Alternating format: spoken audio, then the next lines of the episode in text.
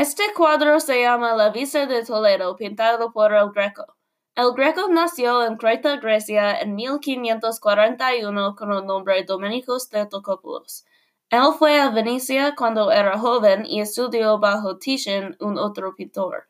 Después de su tiempo en Italia, fue a Madrid, España, para ser un pintor para la familia real en 1577. Entonces fue a Toledo, España, el lugar que es representado en este cuadro. Vivía allí hasta su muerte en 1641. La Vista de Toledo fue pintado en 1599 durante el movimiento manierismo. En el primer plano hay la vegetación. En el fondo hay una tormenta encima de la ciudad. En el centro hay Toledo, el lugar donde el Greco vivía durante el fin de su vida encima de muchos cerros. El Greco fue el primer pintor español de los paisajes. Nadie español pintó un paisaje famoso en el pasado. para pintar, él usó los óleos en un lienzo. Los colores son oscuros y hay poco de esos. Los colores prominentes son gris, verde y azul.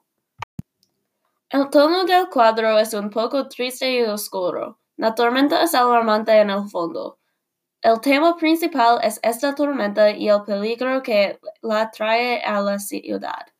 La representación es muy parecido al movimiento expresionista y fue una fuente de inspiración para el movimiento. En mi opinión, La Vista de Toledo es un cuadro muy bonito y fascinante. El contraste de colores crea una escena dramática y poderosa que hizo un impacto en la historia de arte por siempre. Música